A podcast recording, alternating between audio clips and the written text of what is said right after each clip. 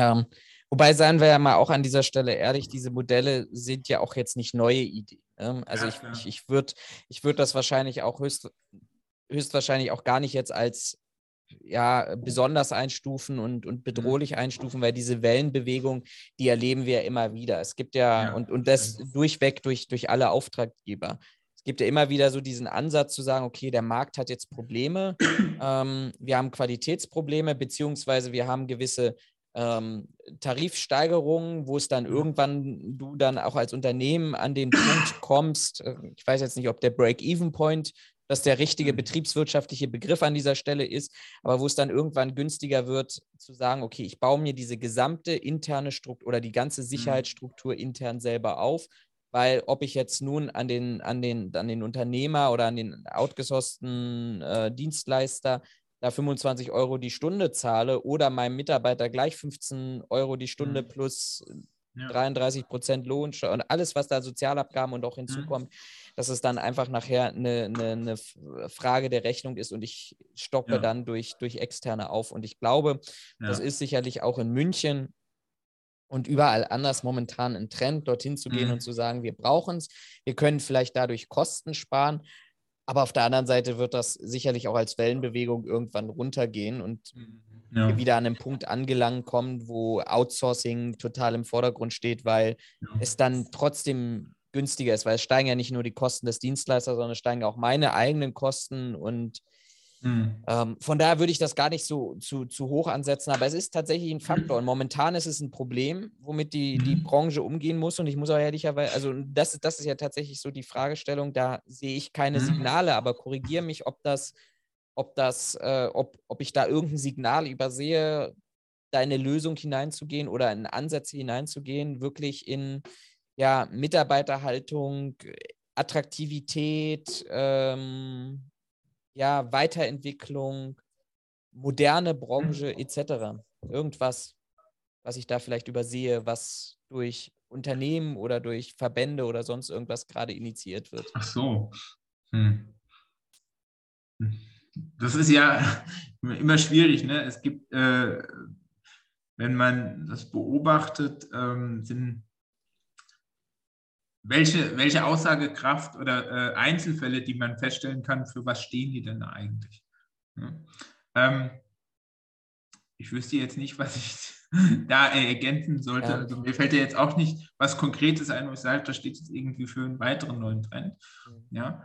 Ähm, dann lass es mich mal anders das, formulieren. Ich habe ich hab ja, ja, in einem Kurs bei dir ja auch schon mal den Vergleich angebracht und gesagt, wir sind vielleicht jetzt in derselben oder ähnlichen mhm. Situation mhm. wie die Taxibranche im Vergleich zu Uber so. und FreeNow mhm. und mhm. all den anderen Chauffeurdiensten, die dort unterwegs sind. Ich ja. sehe halt einfach die Gefahr und so ein bisschen das Bef die mhm. Befürchtung, dass wir sehr ähnlich sind wie mit der Taxibranche. Das Einzige, was sich geändert hat, dass wir nicht mehr Pferde reiten, sondern jetzt auf, auf Mercedes umgestiegen sind Mhm. Ähm, und in der Sicherheitsbranche, ja, das Einzige, was wir machen, ist, dass wir vielleicht jetzt eine Sachkundeprüfung haben und vielleicht die eine oder andere mhm. Qualifikation, aber so mhm. wirklich im Kern haben wir uns in den letzten 150, ja, ja. 200 Jahren nicht weiterentwickelt. Und dann kommt plötzlich so, jemand um ja. die Ecke ja. mit einer komplett neuen Idee und überholt uns dann. Und dann sind wir wirklich wie, wie die Taxibranche. Das Einzige, was wir dann machen und tun, ist, dass wir uns darüber mhm. beschweren, ähm, dass, dass der Staat in seiner, weiß ich nicht, wirtschaftlichen Fürsorge sich da nicht um uns gekümmert hat. Aber die ja. Idee, der Input müsste doch von uns kommen, oder nicht? Naja, aber das sind, das sind ja oft so Dinge, die hast du, äh, die kann man nicht so wirklich voraussehen, die kommen sehr plötzlich, ja. Also, dass jetzt Uber ein Geschäftsmodell geworden ist, dass der traditionellen Taxibranche da äh, den Garaus macht. Ja? Das war ja jetzt auch nicht so von heute auf morgen. Das musste ja erstmal bekannt werden, musste von den Leuten angenommen werden. Ja? Und als Vorteil, ich meine, das ist natürlich in dem Fall zum Beispiel auch mit der Technologie verbunden. Ne? Der Tatsache, dass die Leute ein Smartphone haben, wo sie ganz schnell ja, ähm, obwohl äh, man sollte denken, gut, früher hat man halt im Telefon ein Taxi, man brauchte die Nummer, äh, relativ einfach auch rauszufinden, aber es geht heute wirklich alles viel schneller und es ist schick. Weißt du, es spielt ja auch oft äh, für den Kunden, oder den Konsumenten eine Rolle, was ist gerade irgendwie schick, hip mhm. oder so. Ja? Und die Leute finden es irgendwie hipper, mit einem schicken Auto rumzufahren, das nicht aussieht wie ein Taxi. Ja, und dann zahlen sie vielleicht sogar noch ein bisschen mehr dafür. Ja, also ja, ähm, unter Umständen.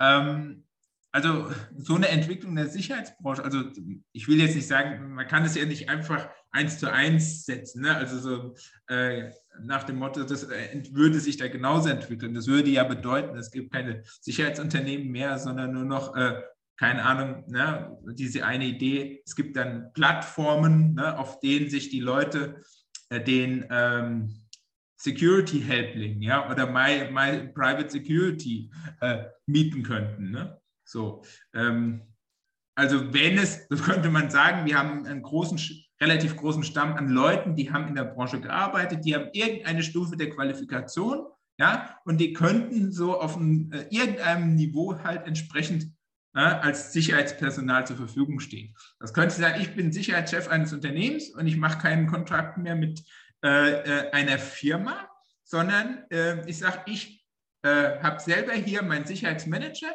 und der stellt sich das Team zusammen aus Einzelpersonen. Hier und da und dort. Mhm. Ja, die kommen, werden zusammengebracht, die sind alle Subunternehmer ja, oder, oder Solo-Selbstständige. Ja, und die werden, kriegen alle Einzelverträge, die völlig unabhängig sind. Ja, da gibt es keinen Vertrag mit einer Firma, wo ja, mit jedem Einzelnen wird ein eigener Vertrag gemacht.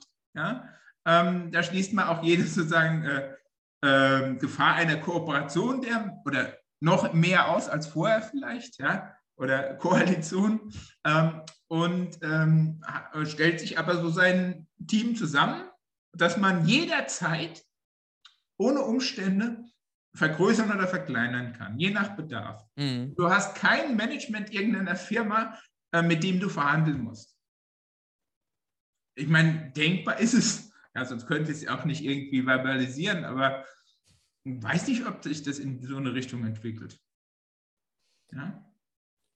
Ich würde ganz gerne zum Schluss nochmal da ja. auf, auf, auf, auf ein Thema kommen. Das ist äh, diese ganze Diskussion um die äh, Kritis-Anerkennung der mhm. Sicherheitsbranche. Mhm. Was glaubst du, du hast es, glaube ich, vorhin schon mal so ein bisschen angedeutet, aber was glaubst du, ist dort gerade so der ausschlaggebende Punkt? Ist das wieder das Marketing, was wir in, der, in dem letzten Gespräch hatten? Ja, ja. Ähm, oder stehen da auch ganz praktische Bedürfnisse dahinter? Ich glaube, also ich meine, abgesehen davon, dass natürlich ein Großteil der Infrastruktur sowieso in privater Hand ist, ne? oder eben dann halt auch, wenn er, wo er eben in kommunaler, staatlicher Hand ist, man dann eben auch auf einen privaten Sicherheitsdienst zurückgreift, ja, der irgendeine Anlage bewacht, ist klar.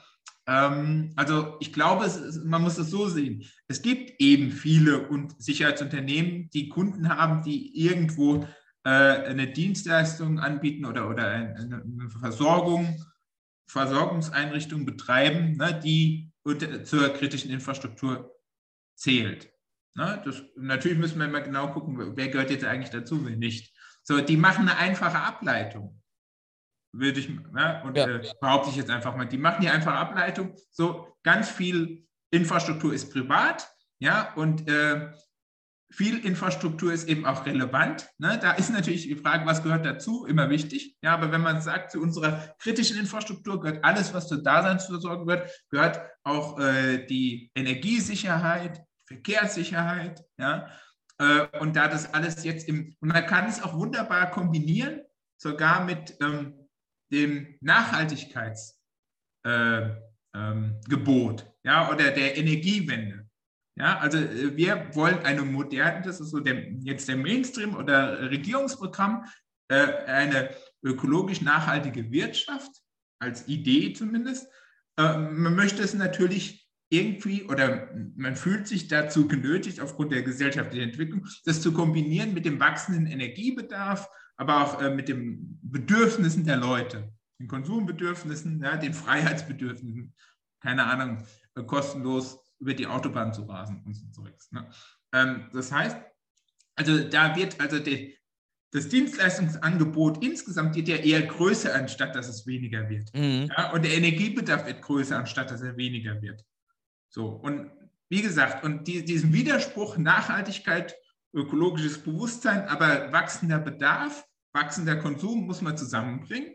Und, und diese, diese wachsende Nachfrage, die bedient eben hauptsächlich die private Sektor.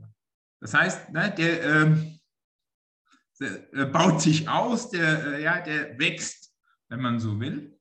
Ja, und da ist das auch eine Chance für die privaten Sicherheitsdienste, dann vielleicht da mitzuwachsen.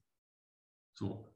Ja, und ich glaube, die sagen einfach nur, diese Entwicklung, die uns auch für, für, zum Vorteil ist, ja, zeigt doch, dass wir auch wichtiger werden. Und wir wollen bitte wiederum ja, hier die gesellschaftliche oder die, die offiziell politische Anerkennung dafür haben. Ich glaube, es geht nur darum. Aber jetzt ist, jetzt, jetzt würde ich mal gerne die Frage ja. stellen, weil du ja. bist wen, weder Unternehmer noch Gewerkschafter, ja. sondern betrachtest das von einer rein ob, objektiven wissenschaftlichen Basis. Sind wir denn so wichtig? Und Nein. Also, nein. Also, das ist ja, die Sache ist ja immer die, ähm, ähm, wir sind nicht, wir leben nicht in einem Land, wir sind nicht in einer Situation, wo marodierende Banden durch die Gegend ziehen und irgendwie Infrastruktur manipulieren wollen. Ja? Also natürlich ist es so, dass also ist ein Sinn, äh, die, man wird, äh, wirbt ja oft mit dem Szenario, dass solche Risiken äh, bestehen. Ja? Also theoretisch oder potenziell mögen die auch bestehen. Ja, also natürlich kann, ist es immer denkbar, dass Leute auf die Idee kommen, ein Wasserwerk zu vergiften und dann müssen sie über den Zaun springen dafür oder so, ja, und, und da irgendwie an die an, äh, Anlagen rankommen. Ja, also in, das, das ist ja das altbekannte. Also die Sicherheitsbranche lebt davon, dass sie äh, von einer, einer abstrakte Gefahr mhm. ist, die, äh, ist die Begründung für ihre Tätigkeit, ja, und äh, sie kann sich immer rausreden, wenn man so will, weil man ja nie weiß, ob aus der abstrakten Gefahr mal tatsächlich eine konkrete wird. Das weiß man immer nur dann, wenn es tatsächlich passiert ist. Ne? Das heißt, man kann sich also entweder nur auf, der abstrakten Gefahr, auf die abstrakte Gefahr berufen oder eben auf ganz konkrete Beispiele aus der Vergangenheit, ne? wo dann tatsächlich mal eine konkrete Gefahr bestanden hat. Ja, ne? Das heißt, weil das eben so der Fall ist, muss ja, da ist ja die Branche gezwungen, die Polizei ja übrigens dann auch, ja, ähm, zumindest in der Öffentlichkeit oder bei den politischen Verantwortlichen ähm, zu suggerieren oder zu belegen, warum es sich nicht bloß um irgendeine abstrakte Gefahr handelt, die vielleicht nie eintritt. Mhm. Ja, weil dann könnte man immer sagen, brauchen wir euch denn wirklich? Wie groß wäre der Schaden? Äh, also wenn der Schadensfall eintritt, ist der dann so groß, dass äh, die Kosten für euch sich rechtfertigen? Ne? Und ähm, deswegen ist sozusagen der Zwang da auch immer, äh, ne, die Gefahr auch irgendwie realistisch zu machen oder, ne, also, oder ne, irgendwie plausibel zu machen, dass die dann auch äh, droht. Ne? So. Ähm, aber das ist ja dann. Das ist allerdings nicht, ich meine, das Problem, das ist eine ganz andere Geschichte ist, wie realistisch sind so Gefahren? Ich meine, beim Thema Atomkraftwerk kannst du natürlich auch sagen, also das wäre jetzt auch ein Argument, das die Sicherheitsindustrie bringen kann. Und da ist sie dann quasi ähm, äh, in einer Linie mit Atomkraftgegnern, ne, dass ähm, ein Atomkraftwerk hat vielleicht sel äh, relativ selten Ausfälle, die sind heute relativ sicher, was den Betriebsablauf betrifft. Aber wenn da mal was schief geht, dann kann es richtig hart werden. Mhm. So, ne? so, wo, allerdings stimmt es, äh, hat es jetzt den Hinkefuß, dass es selten so gewesen ist bei Reaktorunfällen, dass das irgendwie Manipulationen von außen gewesen wären, Terroranschläge, sondern das lag am System selbst, dass es ja. eben doch nicht so sicher ist ne? oder dann eben das Risiko zu hoch ist. Und das verhindert ja natürlich kein Sicherheitsunternehmen, ist schon klar. Ne? Aber wenn du, wenn du, du, du sagst ja, und da sprichst du mir komplett aus der Seele gerade, du sagst ja gerade selber, so ein bisschen, das ist ja auch ein Spiel mit dem Feuer, so, ne? Ich, ich, ich, mhm. ich konstruiere etwas, um dann meine Dienstleistung zu verkaufen. Ich meine, da kann man in die Geschichte gucken, da sind ja mhm. die diversesten, ne, auch anderen Themen und vor allem im Gesundheitssektor, da müssen wir gar nicht über Homöopathie und sonst was reden, aber äh, ich, ich konstruiere etwas, mhm. um meine Dienstleistung zu verkaufen. Warum gibt es denn an dieser Stelle niemanden, und ich würde das auch tatsächlich fett unterstreichen, der einfach diesen Widerspruch eigentlich mal auflöst und sagt, pass mal auf, ihr konstruiert hier eine Gefahr, ihr wollt dabei sein, ihr habt bewiesen, vor allem im ersten Pandemiejahr, in den ersten 365 Tagen, dass das Erste, was ist, auch wenn ihr die 20 Jahre davor immer danach geschrien habt, dass ihr auf Augenhöhe arbeiten wollt und dass mhm. wir verlässlicher Partner der Sicherheit, äh, der, der, der öffentlichen Sicherheit seid. Das Erste, was ihr sagt, ist, ihr, wir müssen 34a aussetzen, wir haben kein Personal. Ähm, wir werden alle untergehen und ein Weltuntergangsszenario konstruieren. Gleichzeitig mhm. jetzt aber wieder sich hinzustellen und zu sagen, also wir sind die, die, die Retter der Welt.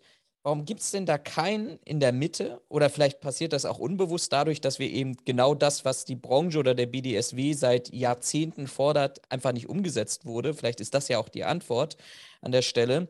Ähm, niemand, der diesen Widerspruch auflöst, vor allem im Kontext zu sagen, naja, ob das so sinnvoll ist, da jemanden dann auch noch hinzusetzen, der 40 Stunden Unterrichtung hat. Ähm, du, die Leute gibt es schon, aber das sind keine Leute in der Branche.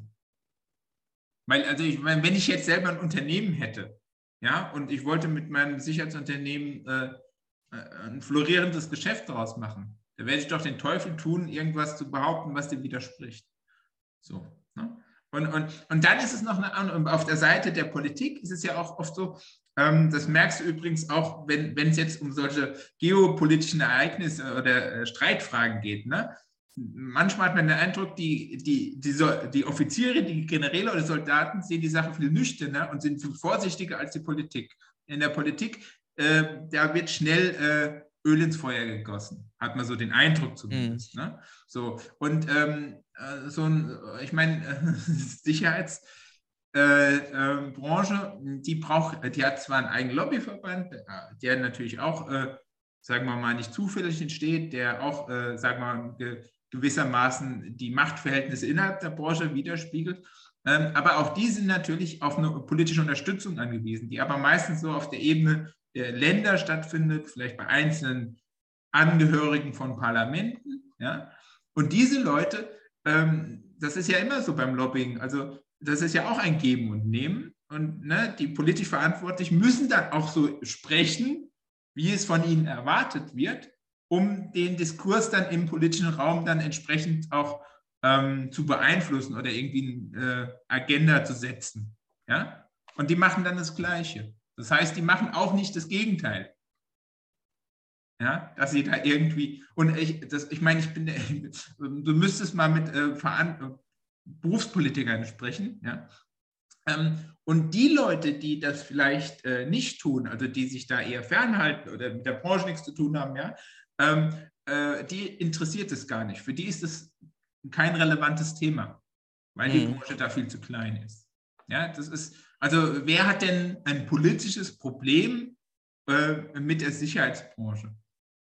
Äh, das sind doch vielleicht höchstens irgendwelche Aktivisten, ja, oder Leute, so die in der Öffentlichkeit, so dieselben, die, äh, für die jeder Polizist irgendwie in Uniform, ne, äh, sagen wir, äh, die, den repressiven Staat darstellt. Das sind, sind dieselben Leute, die dann auch sagen, äh, die Sicherheitsdienstleister, das sind auch nur so Prügelknaben, keine Ahnung, die dann die historischen Parallelen zu irgendwelchen SA-Truppen ziehen oder so. Mhm. Weit hergeholt, aber ich will nur sagen, wer beschäftigt sich denn eigentlich aus so einer.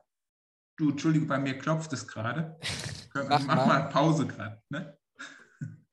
ähm, okay, also ich glaube, der, ich finde deinen Anspruch oder deine Hoffnung ja auch richtig, ja. Aber ähm, du hast du hast einen Blick auf die gesamte Branche und äh, sag mal auch den Versuch, äh, ja, das, äh, also, wie soll ich das am besten formulieren? Ähm, du betrachtest die gesamte Branche und, und äh, guckst, was, wo ist sie nützlich, wo ist sie, ähm, kann man eigentlich mit ihr arbeiten, was, für, was kann sie eigentlich tun mhm. so, ne, für die Gesellschaft, nicht nur für den Staat oder den Einzelnen. Aber wir haben es hier eben mit einer Branche zu tun, wie jemand mal gesagt hat, ich glaube, den kennst, den kennst du auch, äh, in der Sicherheitsbranche geht es nicht darum, Sicherheit anzubieten. Es geht darum, Geld zu machen. Und das ist Grundprinzip. Äh, das, ich meine, das, das hört sich so banal an, weil das ist in jeder Wirtschaftsbranche der Fall. Ja? Ähm, nur, es, man könnte ja auch sagen, jemand, der ein Produkt verkauft, der will vielleicht, äh, das ist die These, in erster Linie das Produkt verkaufen, um Gewinn zu machen. Äh, und ein Unternehmer könnte es theoretisch scheißegal sein, was er verkauft, Hauptsache er macht einen Gewinn. Ne? Ja. Und also das, das ist eine, ein bisschen zu überspitzt gesagt, ne? weil ich meine, natürlich muss ein Sicherheitsunternehmen auch irgendwie Qualität und einen Sinn, eine, oder eine sinnvolle Tätigkeit, die gebraucht wird, wenn, ne, wenn also das, was er anbietet, nicht gebraucht wird in der Sache, dann würde es ja keine Kunden geben, ja, die die Dienstleistung einkaufen. So, aber wenn ich, wenn, wenn, ich sage mal so, wenn äh, ein Kunde sonst was will, dann findet er wahrscheinlich auch irgendwann jemanden, der ihm das anbietet. Scheißegal, was es ist, auf gut Deutsch. Ja, ja, bin ich bei dir. Ich würde nochmal das auflösen in, in, zwei Punkte. Vielleicht den letzten nehmen wir mal mit, vielleicht auch nochmal in, in, in ein nächstes Gespräch.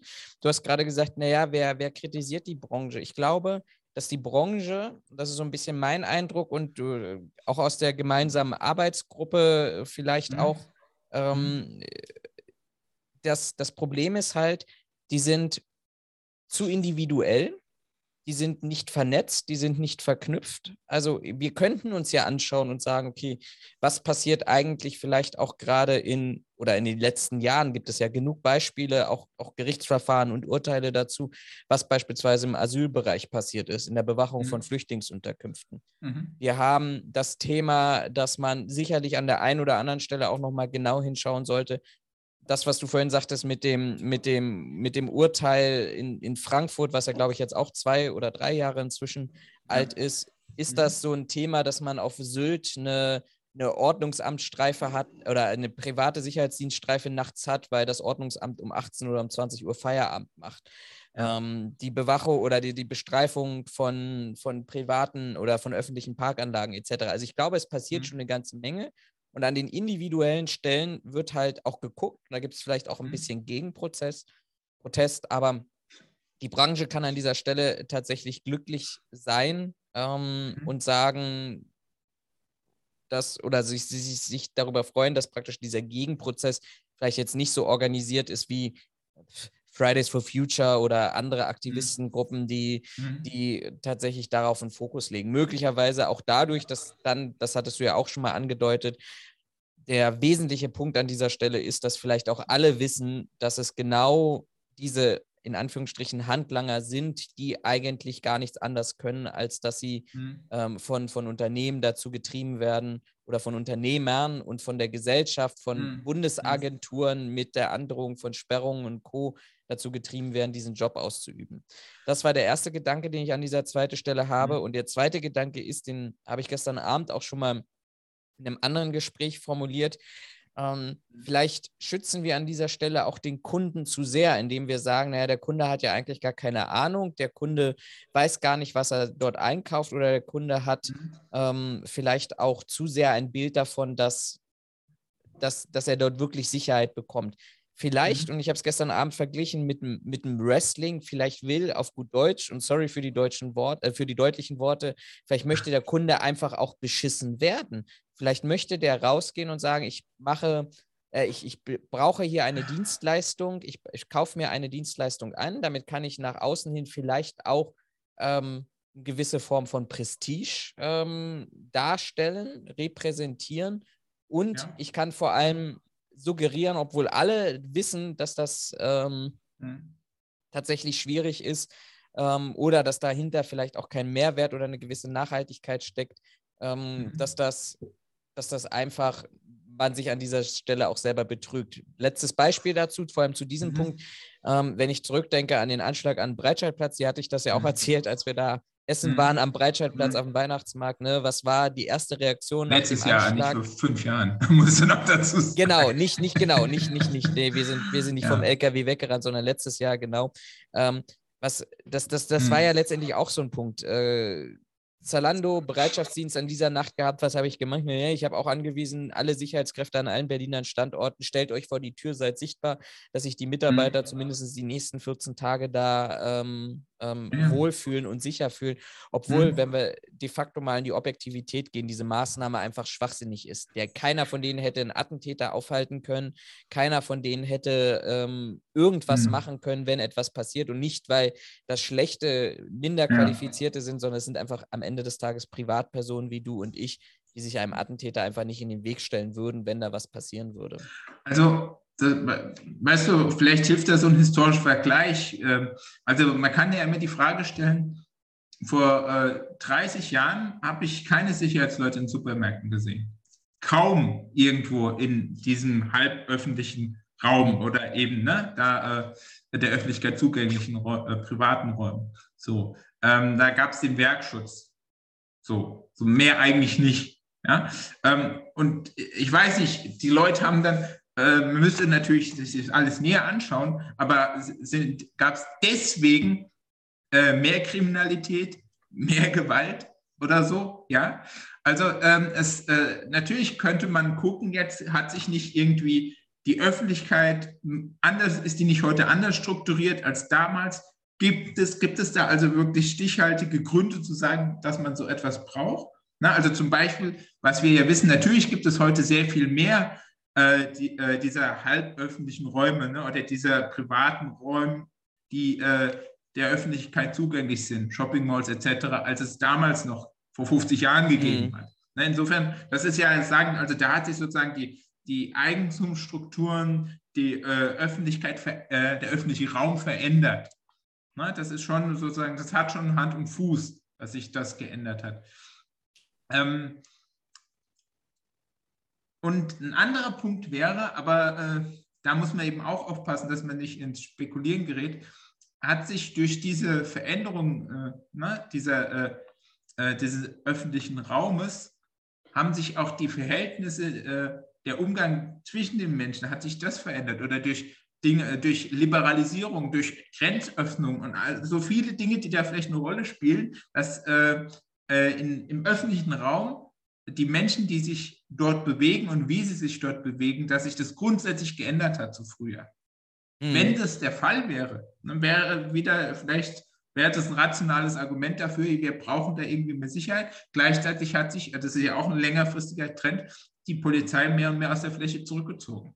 Ja, man muss, mit vorsichtig meine ich, man darf, man muss vorsichtig sein, dass man aus diesen Beobachtungen da keinen Funktionalismus dahinter sieht. Ne? Als wäre das irgendwie so der große Masterplan, der da stattgefunden hat, mit dem Ergebnis, wir haben jetzt eben mehr private Sicherheitsdienste, weniger Polizei. In der Tendenz, absolut gesehen, haben wir ja nicht weniger Polizei, sondern in ihrer Sichtbarkeit. Mhm. Ja, ähm, ähm, also ist das, ist das ist ein, bewusster, gewollter Prozess oder ist es auch nur zufällig? Na, also es ist ja irgendwo, also sowas lässt sich wahrscheinlich schon noch ein Stück weit rekonstruieren. Ja?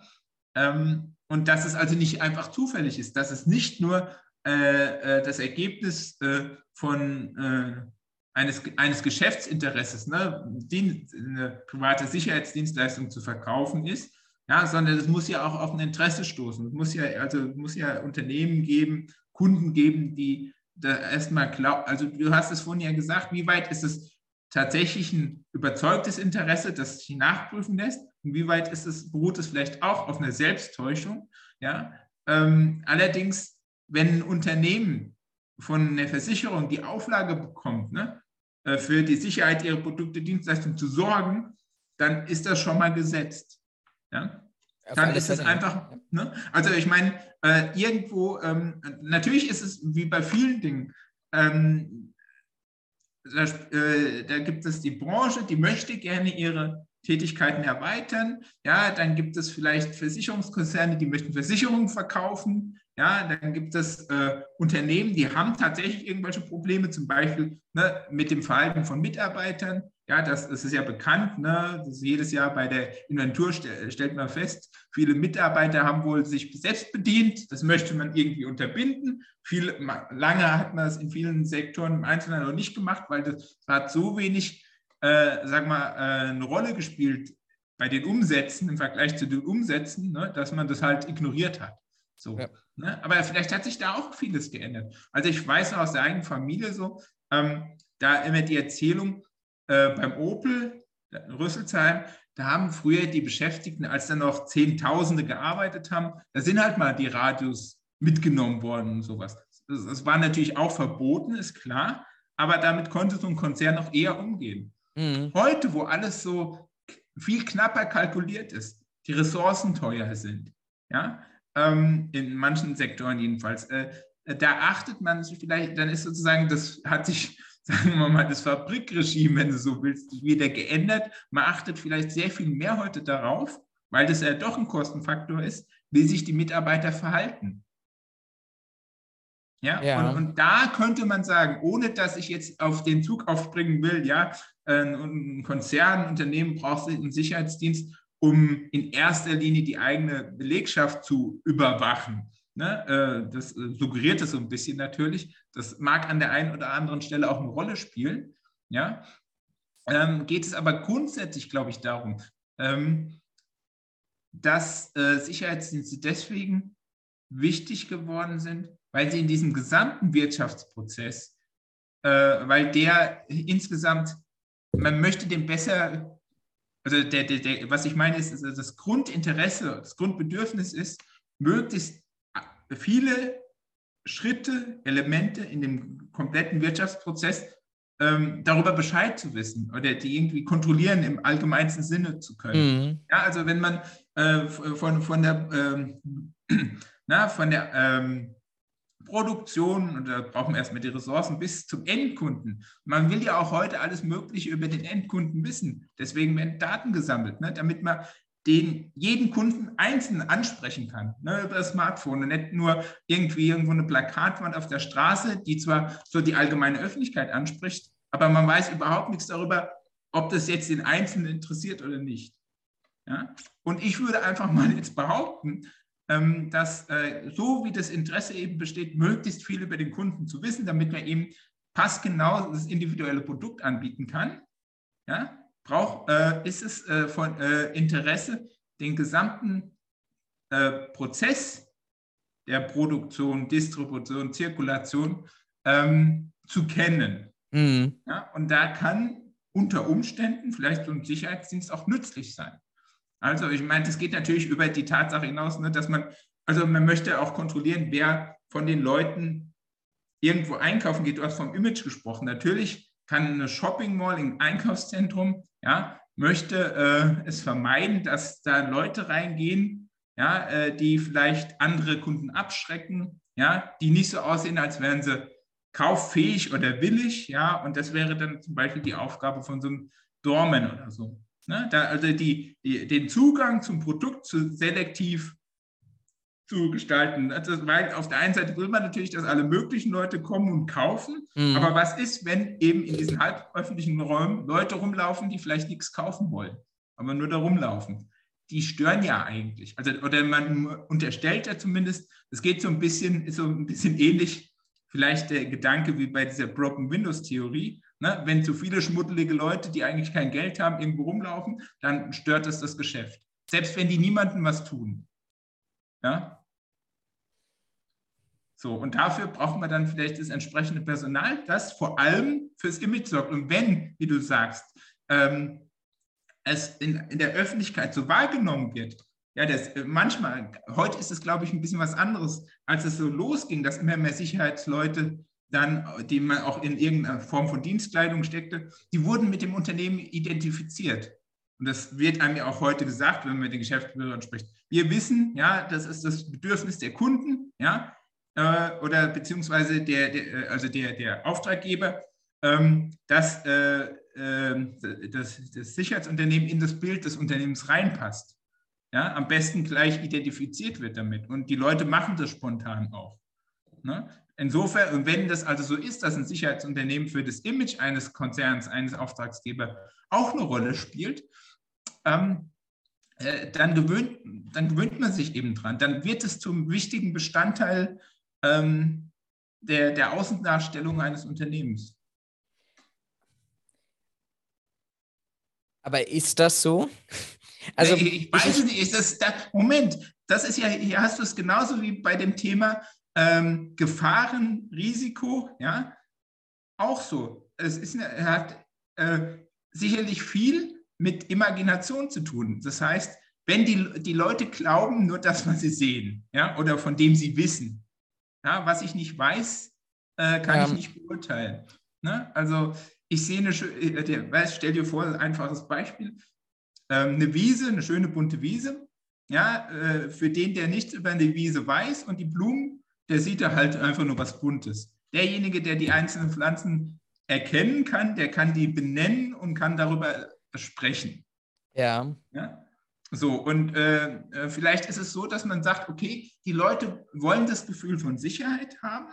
Sie wollen, ne, also das ist ja auch dann so, also es gibt Leute, die gehen dann halt irgendwo im KDW einkaufen, ja, und das KDW ist der äh, Konsumpalast, ja, in dem man sich wohlfühlen will, in dem man nicht will, dass irgendjemand das in Frage stellt. Und es könnte ja sein, dass ein armer Bettler im KDW äh, provoziert schon, ähm, sagen wir, das äh, eigene Konsumieren von teuren Produkten in Frage zu stellen, weil das ein Widerspruch erstmal ja. ist. Ja, das, das, das, das, das verstehe ich schon. Ich habe jetzt nur ja. überlegt, dann bist du ja an dem Punkt, überhaupt vor der Blumenwiese zu stehen, um mal diese Metapher mhm. aufzunehmen. Mhm. Ähm, wenn ich jetzt mal, oder anders formuliert, ich glaube schon, dass auch jemand, der weder Ahnung von Blumen hat und auch nur ein buntes Bild sehen würde, schon unterscheiden könnte, ist das bunt und damit hübsch oder bin ich hier gerade am ja, Stoppelfeld? Also was, ja. was, was meine ich damit? Wenn ich jetzt zurückdenke, auch, auch in die letzten Monate und die letzten zwei Jahre, ähm, dann würde ich sagen, dann habe ich diejenigen ähm, die ich vor Lidl, Aldi, Netto gesehen habe, nicht als mhm. eine Blumenwiese angesehen, sondern das waren für mich, äh, war für mich eher das, das, das Stoppelfeld. Und dann bin ich an diesem Punkt, wo ich die Frage stelle, ähm, ist das, was uns die Unternehmen eigentlich hier immer wieder erzählen, ja. eigentlich ähm, wirklich das, was ähm, draußen dann zählt. Also ich glaube schon, also wenn ich vor Lidl stehe und dann den, den Menschen da, bin, bin mhm. ja manchmal schon froh, wenn der komplett in schwarz gekleidet ist, dann haben wir mhm. da wenigstens eine gewisse Einheitlichkeit und irgendwo steht noch Sicherheit drauf, dann, dann ist er ja noch zu, zu erkennen. Aber ja. das wirst du selber erlebt haben, das werden auch die Zuhörer erlebt haben. Da gab es ja die unterschiedlichsten kreativen Arten und Weisen der Dienstkleidung. So, und dann gehst du rein und dann merkst du drin, dann stehst du plötzlich, bleiben wir mal bei Lidl, drin in Lidl und merkst, pass mal auf, hinter dem allen steht ein Konzept, mhm. was ich als erstes sehe, wie die frische Abteilung aufgebaut ist, was die Mitarbeiter mhm. an Kleidung tragen, wie mhm. bestimmte Preise ausgepreist sind. Und dann gehst du wieder zurück, dann gehst du wieder raus und dann siehst du vor dem, also diejenigen, mhm. der eigentlich das, die Visitenkarte dastehen, da siehst du dann wieder drin die Blumenwiese, draußen das Stoppelfeld. Und hättest du nicht das Bedürfnis, da reinzugehen, ähm, oder den Zwang da reinzugehen, weil du einkaufen musst, weil du ja irgendwie vielleicht auch was essen möchtest, ähm, dann würdest du vielleicht da auch nicht, nicht, nicht reingehen. Und das wäre ja dann die interessante Frage, mhm. warum spart denn der Kunde an dieser Stelle ähm, oder ist es ihm dann nicht wichtig an dieser Stelle? Also guck mal, also bei den Supermärkten, ja, also Supermärkte ist ja was anderes als jetzt mein KDW-Beispiel. Da geht jeder hin. Ja, und äh, ich meine, du könntest natürlich sagen, es ist nochmal ein Unterschied, müsste man hingucken, ja, ob, beim, ob die äh, Sicherheitspersonal beim äh, Rewe oder beim Kaufland anders auftritt oder, ja, oder wahrgenommen wird, als die jetzt beim Lidl, Aldi oder Penny. Ne? Könnte ja, vielleicht ist da ja ein Unterschied. Ja. ja. weil, weil das durchaus schon nicht genau dieselbe Klientel ist. Auch wenn jeder mal überall einkaufen geht, ja, kann man da sicherlich, äh, wenn man so eine soziologische Untersuchung machen würde, da schon Unterschiede feststellen.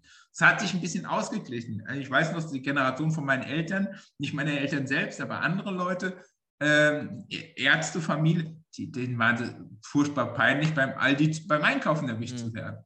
Ja? Das, das hat sich heute schon stark relativiert. Ja?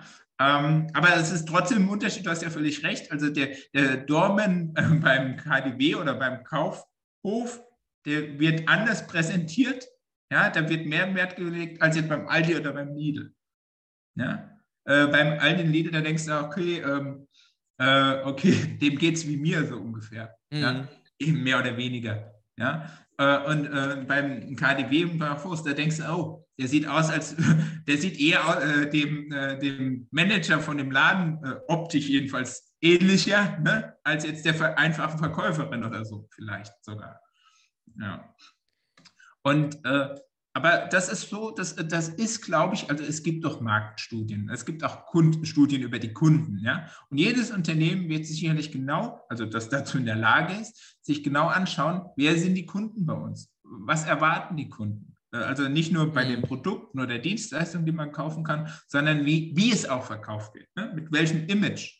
Ja. Und zum, wenn ich halt äh, äh ein Produkt kaufen will, das ähm, besonders äh, hochwertiges Image hat, dass es sich erarbeitet hat irgendwann, dann muss auch das Umfeld stimmen. Da darf das nicht zu sehr in Widerspruch geraten. Mhm. Ne? ne Im Grunde hast du ja auch ein bisschen dafür plädiert. Ja? Äh, und, aber dass das jetzt eben in so beim, wie bei Beispiel Lidl nicht der Fall ist, dann wird einfach kein Wert drauf gelegt. Was verkauft der Lidl schon? Ähm, billiges Essen und äh, bei den Non-Food-Produkten ziemlichen Ramsch. Ja, also, ja, es ist ja kein Apple Store. Ja. also so, ja. Also manchmal Fazit- hat man den Eindruck, äh, noch ein Satz dazu, ähm, das ist vielleicht auch von immer irgendwie von der Geografie, also von dem Ort abhängig, äh, welcher Stadt, welchem Stadtteil oder so. Ja, aber ähm, wirklich äh, im Bereich ähm, öffentlicher Nahverkehr, Bereich Supermärkte, da hat man doch manchmal den Eindruck, dass es, da verwalten sich die Leute selbst. Also der Sicherheitsmitarbeiter, der kommt aus demselben Kiez, aus derselben Community, ja, der hat denselben diesen Job wie die Leute, die einkaufen. Mhm. So, irgendwie. Ne? Selbstverwaltung klingt, Ja. klingt schön. Können wir, können wir ein Fazit ziehen aus, Ja, aus unserem Gespräch heute? Hast du eine Idee? Also Fazit kann man immer ziehen, man muss nur wissen, wie. Ähm, naja, also, ähm, also die Frage ist auf, auf, auf verschiedenen Ebenen. Ja. Ähm, also wir sind ja so ein bisschen am ersten Teil des Gesprächs, haben wir versucht, so ein bisschen herauszufinden, ob es äh, zu grundlegenden Veränderungen kommen könnte in der Branche. Das finde ich sehr schwierig. Ja, äh, es gibt Indizien, dass sich Dinge verändern werden, aber die, sind, die ganze Branche die ist, äh, äh, hängt am Rattenschwanz von ganz anderen Entwicklungen, von denen sie abhängig ist. Ja? Also beispielsweise würde tatsächlich der Einzelhandel jetzt auf die Idee kommen, äh, den ganzen Ablauf äh, zu technisieren, ja, vom, vom Einzutritt, ja, keine Ahnung, ich hatte vorhin mal einen Gedanken, eigentlich wäre das ganz schlimm. Ähm, Stell dir mal vor, irgendwann wäre es normal, dass die Leute dann sich mit äh, ihrer äh, Identifikation auf dem Smartphone äh, den Zutritt in den Supermarkt verschaffen müssen. Mhm. Anders kämen sie gar nicht mehr rein. Technisch wäre das ja umsetzbar. Ja, oder ich meine, ich habe vorhin, ich war spazieren heute Vormittag und da lese ich irgendwie die Überschrift von der BZ, die äh, Justizsenatorin hat, äh, spielt mit dem Gedanken, Straftäter anhand der Covid-App zu verfolgen. Ja? Ja. Also ich meine, allein schon, dass solche Überlegungen getroffen werden, zeigt ja, dass die Gefahr, dass man dann, wenn man irgendwo schon Daten hat, auf die Idee kommt, die auch zu andere, für andere Zwecke zu nutzen. Die hast du immer. Ja. Ja, und dann, dann äh, ich würde nie so weit gehen, dass wir hier so Zustände demnächst haben wie in China.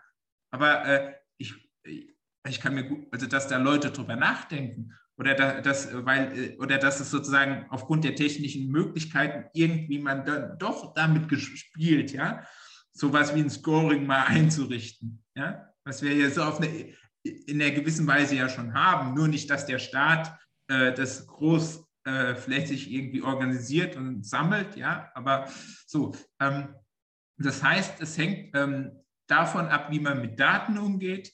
Ja, es hängt davon ab, äh, ob jetzt äh, die Kunden der Sicherheitsunternehmen, wie die sich entwickeln, was für Bedürfnisse die haben. Das ist, glaube ich, das Entscheidendere als die Tatsache, was halt leider zu oft passiert, dass sich die allgemeine Öffentlichkeit, die irgendwie schon daran gewöhnt oder damit abfindet. Ja, das, da, da, also dass da ein großes, äh, sagen wir mal, äh, dass sich das Image der Branche ändert im positiven Sinne oder im negativen Sinne, glaube ich nicht. Also die, das wird ja, ach so, wir waren ja auch eigentlich schon beim Schlusswort. Aber ich glaube, also erstmal Oberfläche betrachtet, von den Dimensionen der Branche, von dem Image der Branche, da wird sich nicht großartig was ändern. Ja? Mhm. Das glaube ich nicht. Äh, Dass die aber immer mehr eine Rolle spielen werden bei, äh, so sagen wir mal, sowohl im privaten wie im öffentlichen Sektor strategischen Überlegungen, das glaube ich schon. Vielen Dank, Florian, für deine Zeit, für das Gespräch heute wieder. Bitte. Ja, Und ich freue mich, das nächste Mal dich auch wieder einladen zu dürfen. ebenso. Gerne. Mach Mach's ich gerne. gut, bleib gesund. Bis dann. Ja. Tschüss. Bis dann. Tschüss.